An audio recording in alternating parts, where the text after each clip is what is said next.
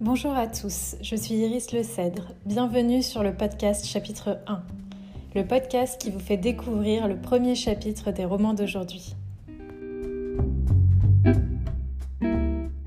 Bonjour à tous, aujourd'hui je vais vous lire le premier chapitre, Les œillères de l'éléphante par Laurie Haim. Voici une petite présentation de l'auteur Laurie Haim. À l'aube de ses 40 ans et après un changement de vie radical, elle cède à une vie irrépressible d'écriture, enfouie depuis bien longtemps. Amoureuse des mots dans sa jeunesse, la vie d'adulte l'a endormie. C'est dans un sursaut que par un beau matin d'avril, les personnages de son premier roman s'imposent à elle. Tout en travaillant, elle optimise chaque minute de ses journées pour donner vie à son histoire. Dans le train, à la pause déjeuner ou encore tard le soir, une fois les enfants couchés. Portée par ses ancêtres qui baignaient déjà dans les livres, son souhait est de véhiculer de l'optimisme et de la positivité malgré les épreuves de la vie. Les œillères de l'éléphante est son premier roman. Les œillères de l'éléphante par Laurie Haim. Chapitre 1 État des lieux. Les chances qui se perdent sont les plus grandes malchances. Pedro Calderón de la Barca. La vie. Trois petites lettres de rien du tout. Des moments prometteurs de l'avenir qui basculent dans le passé en une poignée de secondes. Pas le temps de saisir l'instant présent qu'il n'était déjà plus. La vie, qui peut chavirer subitement comme un navire dans une mer déchaînée. Le calme apparent fait place à l'inévitable tempête. Face aux flots et aux vagues de plus en plus fortes, il est impossible de décider s'il est préférable de résister ou de se laisser engloutir dans les profondeurs. Ma vie, qui n'est qu'un champ de ruines, une embarcation qui tangue déjà et dont la direction du vent ne va pas tarder à changer pour le meilleur ou pour le pire, je ne le sais pas encore. Mon radeau de fortune, bricolé et rafistolé, prend l'eau de toutes parts malgré les apparences.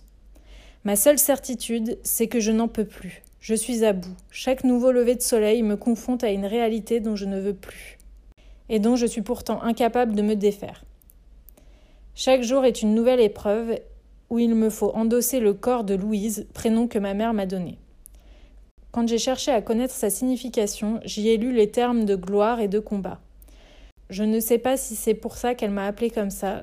Ce que je sais en revanche, c'est que je suis loin de me reconnaître dans ces mots-là.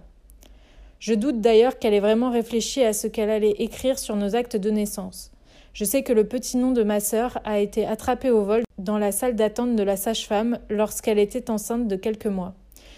Une jolie princesse prénommée Stéphanie y jouait, et notre mère, ayant d'autres chats à fouetter que de se pencher sur la question, y avait vu là un signe. Le jour où j'avais découvert cette histoire pour mon livret autobiographique en cours de français, je l'avais trouvée si triste que j'avais préféré ne pas lui demander pourquoi elle m'avait appelée Louise.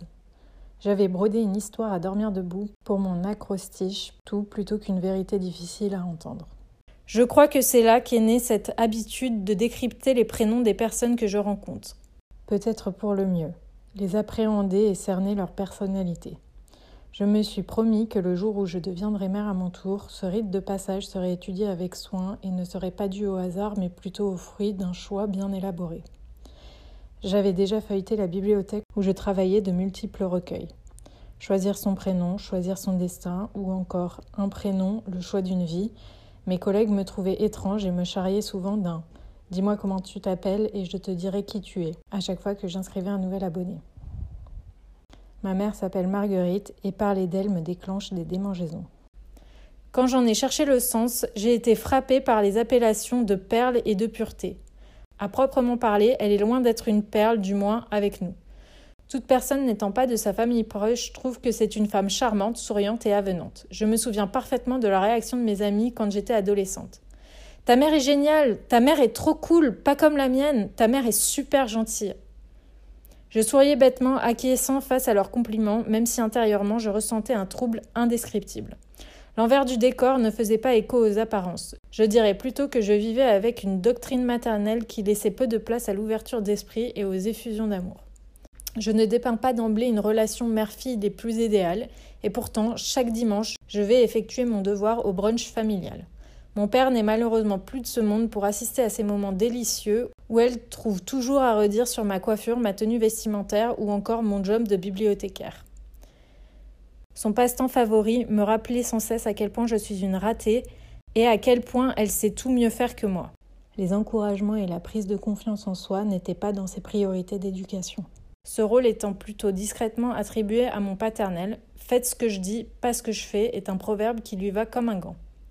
Marguerite rêvait d'être avocate, mais mes grands-parents n'ont jamais pu financer ses études. Alors, à défaut de plaider devant les tribunaux, elle jongle avec les appels téléphoniques dans le grand cabinet d'avocats Jackson et compagnie du 8e arrondissement de la capitale depuis bientôt 40 ans.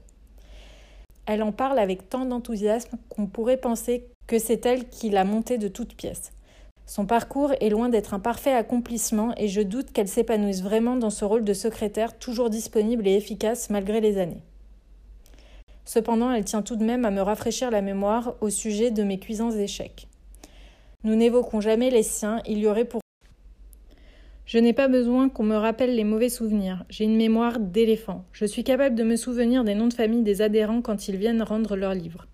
Je me rappelle mieux qu'eux-mêmes certains bouquins qu'ils ont lus, histoire de ne pas les emprunter une seconde fois. Cette capacité met de l'eau dans le moulin de mes collaborateurs quand ils me taclent pas sur mes lectures mystiques. Je suis un drôle de phénomène, une bête de foire, pas au point de savoir où les ouvrages sont rangés, mais presque. Je connais parfois certains emplacements à l'étagère près.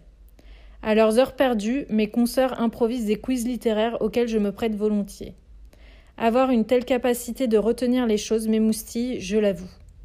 Je m'attribue peu de qualité, mais celle-ci est incontestable, alors autant en abuser, ça camoufle un peu le reste.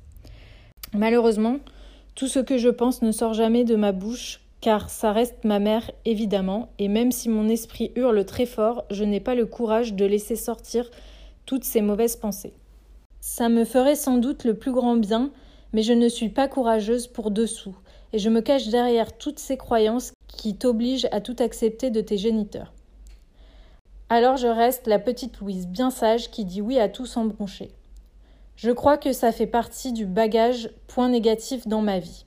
Cette valise que je traîne depuis toute petite pèse une tonne. Je n'arrive même plus à la fermer. Elle déborde de tous les côtés.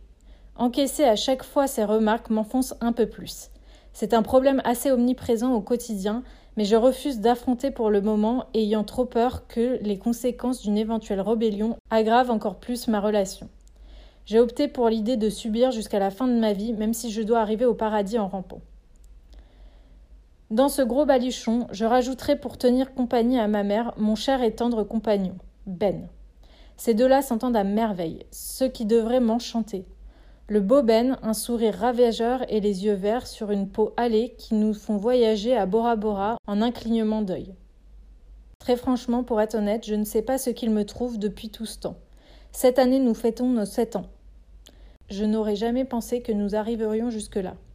Je crois que j'ai un cruel manque d'assurance et inévitablement, il me vient souvent à l'esprit que ce bellâtre ne peut pas faire sa vie avec un rat de bibliothèque. Cette façon de voir notre relation me pousse à me plier en quatre pour répondre au moindre de ses désirs. Je dis amen à tous ses caprices, ses éclats de colère, ses manies. Je me courbe un peu trop, je vais finir par avoir un limbago irréversible. Après notre première rencontre, je m'étais précipitée à la lettre B afin d'en savoir plus sur lui. Ben était un diminutif de Benjamin, interprété comme fils de la chance. Il ne m'en avait pas fallu plus pour accepter un rencard. Le guide des prénoms était ma boussole, et j'avais grandement besoin d'ondes positives dans ma vie. À défaut de trouver un trèfle à quatre feuilles, j'espérais peut-être rafler un compagnon de route pour éclairer mon chemin. Comme chaque matin, mon esprit vagabondait au fur et à mesure qu'il émergeait. Toutes ces réflexions sous ma douche matinale faisaient partie de mon rituel quotidien, même si je pensais très fort à la planète et au gâchis de toute cette eau qui se déversait sur moi, je me laissais aller à chaque fois dans mes divagations. Elles s'éternisèrent un peu trop longtemps car la sonnerie du téléphone m'en extirpa et quand je vis le nom qui s'affichait, je sursautai et manquai de glisser dans la baignoire. Il s'agissait de Madame Rambaud, directrice de la bibliothèque Françoise Sagan du 10e arrondissement de Paris. Il était 8h36, j'étais officiellement en retard au travail. J'avais oublié de préciser mon deuxième prénom, c'est Françoise, qui signifie libre, mais a priori, pas tant que ça. Paris et ses matins tout gris. Paris et les klaxons des taxis. Me voilà habillée comme un as de pique, à peine maquillée et pas coiffée, à courir attraper mon bus en tentant d'avaler mon café. Faire deux choses à la fois n'est pas compatible chez moi, je devrais pourtant le savoir. Dans la précipitation, j'ai mal fermé le thermos qui abritait ma boisson brûlante et je ne pourrais donc m'en prendre qu'à moi-même pour cette auréole de café avec laquelle mon pull moutarde va cohabiter toute la journée. Je fais abstraction de la brûlure au troisième degré qui irradie ma poitrine et m'avance à pied jusqu'à la prochaine station de métro. Malgré ma course folle, le bus m'a échappé. J'ai un autre point commun avec les éléphants, je cours comme eux. J'ai une jambe qui marche et une autre qui trotte. Au collègue, mon professeur de PS m'avait surnommé affectueusement Pachyderma. J'ai toujours adoré courir, mais les regards amusés de ces badauds ont vite expédié mes baskets de sport au placard. J'adore mon quartier. Ça, je le mets dans ma valise point positif dans ma vie, sachant qu'ils ne sont pas bien nombreux. Ce barda est hélas bien trop léger. Quand nous avons emménagé avec Ben, nous avons eu la chance de trouver ce petit appartement au dernier étage avec une vue imprenable sur Paris. J'ai le vertige, mais il était tellement conquis que j'ai cédé pour lui faire plaisir. Je ne suis donc pas la parisienne qui profite de la terrasse au petit déjeuner. J'ouvre les fenêtres et vais arroser les fleurs en fermant les yeux. Ce sont mes pieds qui finissent mouillés la plupart du temps. La seule chose que je peux voir au loin, depuis ma fenêtre, sans m'aventurer trop près du bord, c'est la majestueuse tour Eiffel. Ce monument me procure un effet énergisant et je ne me lasse pas de l'admirer, même après toutes ces années. J'ai parfois l'impression qu'elle me parle dans mes coups de blues et qu'elle s'adresse à moi pour me remonter le moral. Allez, sois forte, Louise, ne te laisse pas abattre. Je partage un petit secret avec elle. J'adore la prendre quotidiennement en photo. Chaque cliché me permet de découvrir la dame aux mille visages avec un regard nouveau.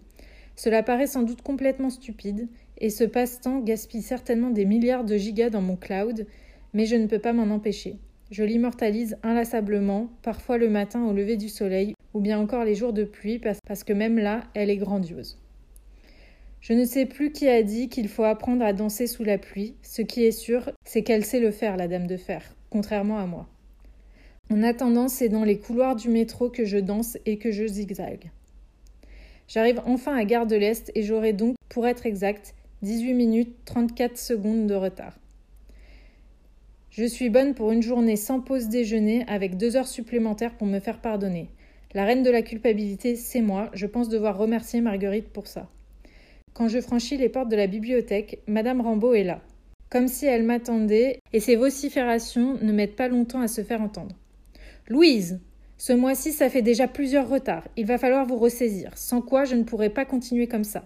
Je comptais sur vous ce matin pour arriver plus tôt et déménager tous les romans policiers comme nous en avions convenu en réunion. Pouvez-vous me dire quel est l'objet de votre retard aujourd'hui? Un dinosaure sur les voies, peut-être, ou une invasion d'ovnis à l'arrêt de bus me hurla-t-elle au visage Madame Rambaud, balbutiai-je. Je n'ai aucune excuse ce matin. Je vous promets que ça ne se reproduira plus, faites-moi confiance, dis-je penaude, la tête basse. Je ne pouvais décemment pas lui mentir. Il m'arrivait des événements tous plus rocambolesques les uns que les autres, mais cette fois, je n'avais rien à dire pour ma défense. Je savais que cette histoire allait me miner toute la journée et que j'allais tout faire pour me rattraper, quitte à faire des tas d'heures en plus. Et ça, Madame Rambaud le savait très bien. Certes, je n'étais pas une championne de la ponctualité, mais j'étais très efficace dans mon travail, bien plus que le reste de l'équipe. Mon acariâtre patronne avait surtout bien cerné ma psychologie et savait parfaitement sur quel bouton appuyer pour que je me mette en mode autopunition. Je travaillais dans cette bibliothèque depuis dix ans déjà. Après avoir échoué mon examen de fin d'année, j'avais mis au placard mes rêves de journaliste et je m'étais réfugiée dans ce job. Amoureuse des livres depuis toute petite, j'avais trouvé dans ce lieu un havre de paix et de silence obligé de faire taire mes remords et mes regrets. J'aimais la tranquillité de ces rayonnages, les pas feutrés sur la moquette gris-souris et les couvertures de ces milliers d'exemplaires tachant de couleur d'immenses meubles blancs. Le personnel en place avait complètement changé après ma venue. Avec de multiples départs à la retraite, je n'avais jamais noué de grandes amitiés avec les nouveaux arrivants, et nos rapports restaient strictement professionnels. J'avais surtout décliné les diverses propositions d'apéritifs en sortant du travail. À force d'essuyer des refus, il ne m'avait plus invité du tout. Je préférais rentrer à la maison pour retrouver Ben. Je m'octroyais des sorties uniquement lorsqu'il était absent, comme si je m'interdisais de m'amuser sans lui. Parfois je me sentais vieille avant l'âge, puis je chassais cette pensée, me disant que j'avais de la chance d'avoir un homme dans ma vie de tous les jours ou presque. Le seul réconfort qui maintenait ma motivation à flot était mes retrouvailles du soir avec mon amie d'enfance, Alice. Elle avait besoin d'un coup de pouce au restaurant. Son énième extra venait de lui faire faux bon. Je crois plutôt qu'elle était un tantinet trop exigeante et assez insupportable comme employeuse, mais ça, je me gardais bien de lui dire. Ça n'avait pas d'importance, j'adorais aller là-bas. J'y joignais l'utile à l'agréable. C'était un moment d'évasion où je n'avais pas le temps de réfléchir et j'en avais besoin, aujourd'hui plus que jamais. La fin de la journée pointa enfin le bout de son nez et j'avais encore une heure de libre devant moi. Je profitais de ce moment de répit pour finir le trajet à pied. Flânant comme j'aimais le faire, mon réflexe n'était jamais bien loin, toujours au fond de mon sac. À croire que j'aimais passer en mode camouflage, la tête dans les écrits la journée et derrière un objectif le soir. Je longeais la scène, passant vers ces terrasses à ciel ouvert. C'était l'heure des happy hours et les sorties de bureau. Je voyais tous ces gens qui se retrouvaient, riant aux éclats et se prenant le bras. Quand je les observais, une partie de moi les enviait. Ils avaient l'air heureux et insouciants. Je m'imaginais même furtivement, comme dans ces films surréalistes, sauter dans le corps de n'importe quel d'entre eux pour échanger nos places, pourvu que sa vie soit plus supportable que la mienne. Je me prêtais souvent à imaginer leur quotidien, leur vie amoureuse ou encore leur métier. À les voir ainsi vêtus, ils semblaient tous avoir réussi leur existence et en être les fiers habitants. Pour ma part, j'avais l'impression d'être en dehors de moi-même, je voyais mon corps vivre, respirer, marcher, agir, et j'avais la sensation d'être ce petit fantôme qui flottait et tentait de le réintégrer en vain. J'étais à côté de mes pompes en permanence, mais je savais bien donner le change pour ne rien laisser paraître. Je traversais la passerelle Simone de Beauvoir et j'en profitais pour immortaliser le métro qui passait au loin sur le pont de Bercy. Cette vue était magnifique, Paris était une belle ville, pleine de contrastes et d'ambiguïté. Je franchis les portes de la croisée des chemins vers 19 heures. Alice était en extrême concentration sur son tableau de plat du jour. C'est ma meilleure amie, une sœur de cœur, comme je me prête souvent à le dire. C'est même la seule amie qu'il me reste. Nous nous sommes connus sur les bancs de la maternelle. Peu complice au début, j'étais du genre timide et discrète quand elle était exubérante avec un franc-parler. Il aura fallu que cette terreur de Gabrielle vienne m'enquiquiner pendant la récréation pour qu'elle intervienne et lui fasse une tête au carré. Depuis ce jour, elle a décidé que sa mission dans la vie était de me protéger et moi de me laisser tenir la main. Trente ans que ça dure. La légende dit que les amitiés qui durent plus de sept ans, c'est pour la vie. Au vu du chiffre sur le compteur, je crois qu'on est bien parti. Cependant, il faut bien l'avouer, cette amitié n'est pas un long fleuve tranquille, car nous sommes rarement d'accord. Nous sommes l'incarnation du yin et du yang, diamétralement opposés, tout en étant complémentaires. Alice, c'est le soleil de notre idylle amicale. Je n'ai jamais vu quelqu'un de si positif. Quand elle voit le verre à moitié plein, je le vois à moitié vide. Sauf quand il s'agit de Margarita. Là, on tombe souvent d'accord. Il faut dire que son mental d'acier n'est pas dû au hasard. Plus jeune, un grave accident de voiture avait failli lui coûter la vie. Elle n'était que passagère, mais n'a plus jamais retouché un volant de sa vie jusqu'ici. Elle ne le montre pas, mais la guérison psychologique n'a jamais été complète, et son médicament est de faire de chaque nouvelle journée une bulle de perfection et d'hédonisme. Je l'avoue, je suis tout le contraire. Je suis trop souvent négatif, pensant toujours au pire quand une situation se produit. Je fais partie de cette catégorie de personnes persuadées que rien de bien ne peut lui arriver. Je n'ai jamais de chance et pour couronner le tout, je suis assez maladroite. Alors sans cesse, elle est présente, toujours à trouver les bons mots et à tenter de me remonter le moral. Elle essaye de me tirer vers le haut quand les tréfonds m'appellent. Ce soir, elle a du pain sur la planche, il va falloir qu'elle sorte l'artillerie lourde. Demain, une journée douloureuse s'annonce. Demain, nous sommes le 26 avril. Demain, ça fera 18 ans que notre père nous a quittés. La vie. Trois petites lettres de rien du tout, mais qui peuvent peser une tonne quand le chagrin est trop lourd.